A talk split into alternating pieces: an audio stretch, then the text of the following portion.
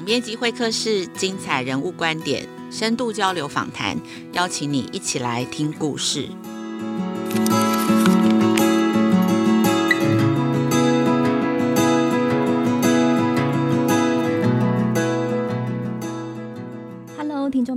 大家好！开学过了一周喽，不知道大家还好吗？我是代班主持人邵文，总编辑休假中，主编来代班。才刚开学没多久，最近疫情又开始蠢蠢欲动，甚至专家发出预告，可能台湾的疫情将进入下一波的大流行。周边也听到好多的老师和家长们不断发出哀嚎声：怎么才开学就碰上班上有人确诊，必须停课或是转成线上课？除了大家要持续的落实生活中的防疫工作，我们也要持续来关注孩子们在疫情下的学习状况。今天很荣幸在节目中邀请到的来宾是美国加州州立大学富尔顿校区的幼教系教授严淑珍严教授。他从去年就非常关注疫情下学生阅读能力下滑的问题哦。那尤其在加州哦，整个阅读能力更是已经提升成为现在老师必备的一个专业能力哦。今天我们特别邀请他来跟我们分享在美国的观察，也一起来借鉴国际的经验，给台湾教育现场一些建议哦。Hello，严老师好。呃，你好。严老师目前呢，在全美幼儿教育协会担任重要的职务，也曾经任职加州幼儿教育协会的前秘书长和副会长。去年就在亲子天下发表文章，引用了史丹佛大学教授的研究。疫情下，美国学生的阅读力调查，在二到三年级学生的阅读能力，一年当中下滑了三成。虽然美国现在疫情算是退了，也一样实体开学，但根据美国最新的数据研究哦，历经长达两年的停课及线上课，导致学生在数学与阅读力平均落后四到五个月。若要追上疫情爆发前的表现，估计平均要三到五年的时间呢。那今年七月，拜登政府也启动了三年计划，预计投入两千万，招募二十万名志工，投入课业辅导的支援，希望弥补疫情下的学习损失。那首先呢，我们想要请教授跟我们谈谈呢，在美国学界的观察，以及看到这是怎么样的一个阅读的危机以及警讯。好的，今天非常高兴有这个机会可以跟大家分享一些在美国的呃学习滑落的情况。那我我了解台湾跟美国的情况啊、呃、不大一样，不过他山之石可以攻错，我们可以看看美国啊、呃、的学校的情况。那啊、学校或者是政府部门怎么做的？那孩子的一些数据，其实在啊、研究发现，在疫情扩散以前，在美国有超过三分之一的学生本来就没有办法到达。正常的阅读能力，那我们都知道，阅读是一个很重要的工具，这也是一个啊蓝领阶级的孩子变成白领之中很重要的一个工具。他们必须要会阅读，然后才能够把别的学科做好，然后他们才可以慢慢的一个往上成长，往上爬。那其实，在这个呃学校开学的时候，就是很多的呃教育学家都非常的呃紧张亢奋，因为从这些呃资料来看，像刚才邵文讲的。的 Right, 就比如说这个下滑的程度，另外一个就是在二零二零到二零二一年，美国的呃政府责任署，他们在这个学年结束以后，做了一个大幅度的这个呃研究，针对超过两千八百位呃幼稚园到十二年级老师的调查，超过百分之六十的老师都说他们的学生成绩比疫情以前呃呃落后很多。那根据孩子的年龄层、成熟度还有学科，每个都不一样，所以他们要。多少的时间才能回到以前的程度呢？这个是让教育家非常非常忧虑的一点。那还有就是另外一个比较大的问题是，这个就是孩子的程度参差不齐。比如说在啊疫情以前，一个三年级的班上来说好了，可能有孩子的阅读成绩是一年级的，但有几个小孩是在比较好的家庭，他的阅读的程度是在七年级。所以这个层次不齐，从一一年级到七年级学生的阅读。程度，在一个三年级的班上，老师本来就不容易教。那这个学者就预测，在这个疫情过后，这个 range 这个差别会是更越越来越大。这个疫情的影响，比如说对呃呃高收入家庭可能影响不是太大，因为父母可能还有办法在家里教育小孩，提供这些教育资源。可是对弱势或者是这些低收入户家庭的孩子来讲，就是雪上加霜，他没有这个资源。那另另外来说，父母可能也没有这个能力。来教导他们。原本我们在一个班上里面，学生的那个学习的程度跟那个速度本来就已经参差不齐，现在等于疫情下面更拉大了这个差距。尤其对于弱势家庭的孩子来讲，可能等着停课下面，在家里面没有很多更好的支持哦，可能会更影响到他们学习的能力。那不晓得说，在开学之后，真正现在像美国应该也是，台湾也是，回到了学校实体开学后的学习，整个面临新的挑战。对于教育工作者来说，那个会是什么？OK，所以这是一个很好的问题。所以从呃，在疫情以前，一般来讲，你放假两三个月，呃，老师就已经很很担心。我们叫这个 summer slide，就担心说，通常孩子在放完暑假两三个月以后，他们的学习程度，比如说阅读来讲，会呃降低一个月，right？那他们就需要两三个月、四五个月，慢慢把这个这个这个损失把它拉上来。所以倒是还好，一个月的损失。但是呢，这个研究就发现。说美国小孩在二零二一到二零二二年平均的数学能能力跟正常学习程度相比落后了五个月，那他们的阅读能力呢则落后了四个月，所以呢这个差距是蛮大的。那有一篇文献刚刚出来，就说孩子好像回到正常的学习速度，但是呢他们的成绩是远远落后的，所以看起来表面上回到正常，但是如果你仔细去看孩子的这个成绩的话，其实是。是非常的落后，需要很多的时间、很多的 strategy、很多的这个资源投下去，来帮孩子把这个拉上来。那我们来看这个远距教学，这个台湾的情况不大一样，就呃停课，然后又开始，但美国就是很 steady，就是一直在一个停课的一个状态当中。所以在这个远距教学里面呢，对老师来讲，还有学生，还有家长，都是一个很大的挑战。对孩子来讲吧，比如说你这个硬体方面，第一个孩子有没有电脑？第二个他有没有 internet？然后 internet 它的速度快不快？那还有他的 bandwidth 够不够？一个家里如果两三个孩子同时要上课，家长要上班，那是不是每个人都上不了？Right？那他们有没有一个单独的房间，他们可以在那安心的上课？嗯、这个是孩子的问题。家里的学习环境跟条件上也会影响。嗯哼，对。那另外一个对老师来讲的挑战是，老师可以要求孩子把照相机打开，但是孩子有没有在学习，有没有 learn，这个老师没有办法知道。嗯、那另外一个很重要，从这个师资的呃角度来看，因为孩子学习不好，大家就怪罪老师还有学校。但是在美国的老师里面，他们就觉得很不公平。他说，当初我在受这个 credential 这个拿这个教师资格证的时候，我们受的训练不是教我们怎么样面对面的教孩子，并没有教会我们怎么样做线上远距教学。嗯、所以你在这个这么突然的状况下，从一个呃面对面到全部放在网络上，嗯、还要改孩子的成绩，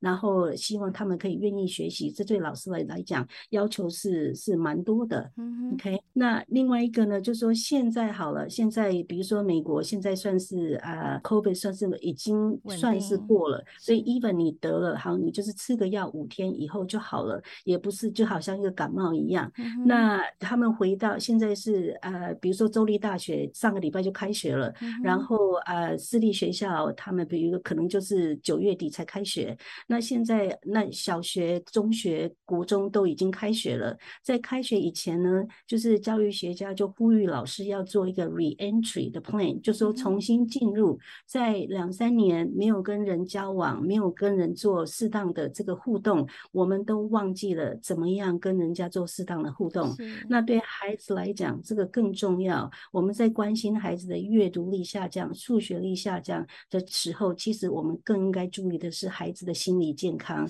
呃，social 跟 emotional 社交、社会跟情绪方面这方面的发展，心理学上说，如果你没有办法创造一个心理上很安全的环境，孩子是没有办法学习的。所以这是老师最重要的功课。当孩子回到实体上课的时候，你怎么样创造一个环境，让孩子可以重新跟老师还有环境啊、呃，就是结合在一起。听起来是世界各国也都共同的有面对同样的问题啊。那我可以先回到刚刚讲的这个阅读滑落的这个问题，因为刚刚老师引用的数据里面，刚刚有讲到数学力跟阅读力都有下降，但听起来数学力的下滑是比阅读力影响更大。这部分可以请老师在这个部分可以帮我们再特别提醒一下，为什么呢？是的，没问题，因为这个是很多家长是的确不明不明白为什么跟呃阅读比较呃之下数学能力退步的更多。这是因为数学也是另外一种阅读能力的测试，嗯、孩子必须要有办法正确的解读这个问题，这个这个语言，他才能够答题。就是说，数学需要另外一种阅读能力的培养。那在疫情期间，也许虽然有一些家长，比如说我也在啊亲子天下，还有一些杂志上面呼吁家长要呃尽量保持就是呃阅读的习惯，至少每天十五分钟。所以很多家长意识到阅读的重要性，在这一段期间，他还是会念书给孩子听，去确定孩子有听这个有声书，有接触到书籍。可是他们可能没有花太多的时间来帮助孩子在这个数学这个方面，比如说学习如何解题，然后因为这样导致数学程度的大幅的下跌。但是我们要知道，阅读其实是最基本的一个一个呃基础，right？所以没有了解他不了解这个数学题，他解不了这个题，他的数学当然就不好。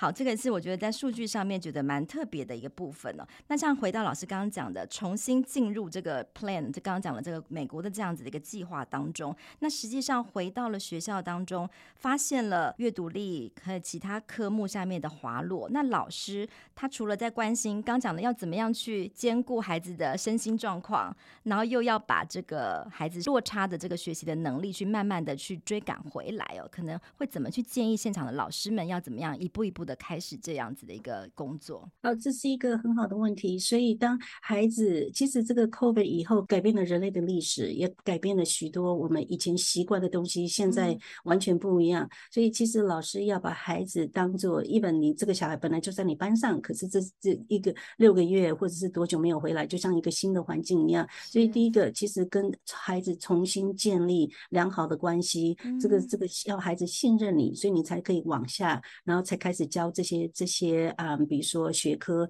阅读还有数学这些东西的。那我觉得在课程方面，比如说最近美国正在。这个阅读怎么样教阅读是一个最热门的话题，嗯、所以在美国以前有两种教法，一个是 whole language，就是整个整个语言。那比如说，呃，你教孩子念书，就是说，哦，这个是封面，这个是阅读，我们来讨论这个。另外一个是 phonics，就是重视这个音标怎么发音，比如说，嗯，my 或是类似这样。所以这个一个等于是说重视整体，另外一个重视部分。那这个研究一直在这吵吵闹闹，在在 几年前大家都说是。Whole language，你要教整个孩子的这个阅读，但是在最近一个数据发现，比如说密西西比，他们有一个新的课程，他们就是着重在孩子在音标基础上面的发展，结果发现孩子的阅读成绩就是比别的州还好，所以现在大家就开始讨论是哪一个方式比较好。所以我觉得，因为中文跟英文毕竟是不一样嘛，那老师可能要考虑一下怎么样的方法对孩子是最好。那在美国的好处是，它有许多的研究，有很多。多的根据，所以我根据这个研究，我们应该要这样子做，这样那样做。那我觉得，呃，台湾的老师应该可以参考台湾的一些文献，然后根据比如说研究的结果来做一个方法，就让孩子可以比较容易学习的方法。那在加州，比如说这两天这一个礼拜里面有一个新的呃法案才刚刚公布，就说因为怎么样帮助孩子做阅读，那呃美国人觉得美国的小孩在三年级的时候，他们就应该要到达三年级的阅读的程度，结果他们发现，在加州很多小孩子没有办法，他们就控告州政府，所以呢，他们就决定说，哦，那我们要投大量的金钱人力下去，来帮助提升孩子的阅读程度。那另外一个从这个规定上面来修改，二零二六年以后，美国的老师是你念完大学，然后你在两年的呃教师资格修过以后考过试，你就可以当老师。在二零二六年的新的规范，老师必须要通过知道怎么样教阅读的这个这个考试，他们才可以当一个合格的老师。是。等于说是把这个阅读哦，当做是未来老师师资培育里面一个重要的一个检核的标准呢。对，代表在美国加州这个抢救阅读大作战已经开始，就代表也是看到了这个整个孩子在疫情下面这个整个阅读力滑落的一个很重要的一个问题哦。希望可以从这个基础的能力来做一个大幅度的提升。那不知道除了这个之外，好像老师好像也有说在，在呃国外，其实在针对这个阅读力的一些检核上面，有一些线上的工具是可以。帮助孩子或是老师们去知道，可能我们这样子做了，呃，这些这些教导之后，这些课程设计之后，孩子的他他的成效是怎么样？是不是也有更科学化或系统化的一些方法，可以跟我们分享。是的，所以呃，就像上文讲的，阅读是一个很重要的一个一个项目。那尤其在加州，因为呢多种民族，right？那比如说他推呃多种语言，然后但是他们也觉得这个英文很重要，所以呢，但是你要去 diagnose，你要去评估一个小孩是不是有阅读的困难，他在哪一方面有有困难的话，是一个很艰巨、蛮蛮花时间又花金钱又花人力的。但是呢，像有一些新的工具，比如说斯坦福大学大脑发展和教育实验室，它发展了出一套线上的工具，叫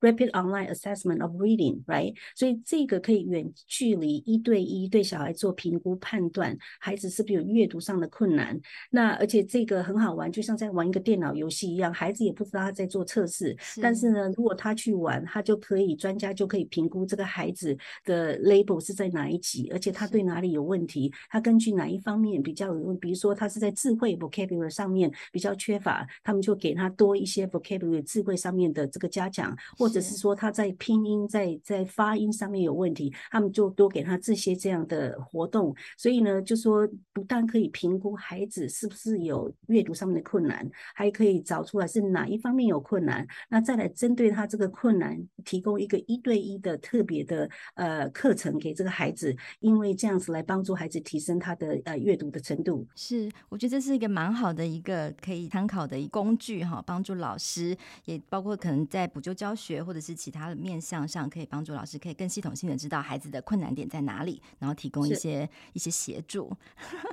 谢谢老师给我们 这么多参考的一些方向哦。那不晓得老师最后有没有要补充，可以跟我们最后补充的地方呢？是，我想讲的就是，其实这个呃学习失落这个问题，嗯，所有的学者都是大声呼吁。那这个拜登的政府也提供了一个很正向的回应。所以，比如说七月，拜登的政府提供了新的措施，在未来三年之内，政府部门将对全国的孩子提供二十五万名的助教老师、教练，来帮助协助孩子弥补因为疫情而导致的学习流失。然后呢，他们在针对哪三个方面呢？就是说他们把把钱投在第一个是高品质的辅导 tutor，第二个是放学以后的补救教学 after school，第三个就是 summer，就是说暑期的学习。他们知道从这个方面去提供大量的资金还有人力来帮助孩子把他们的学过去两三年的损失把它补回来。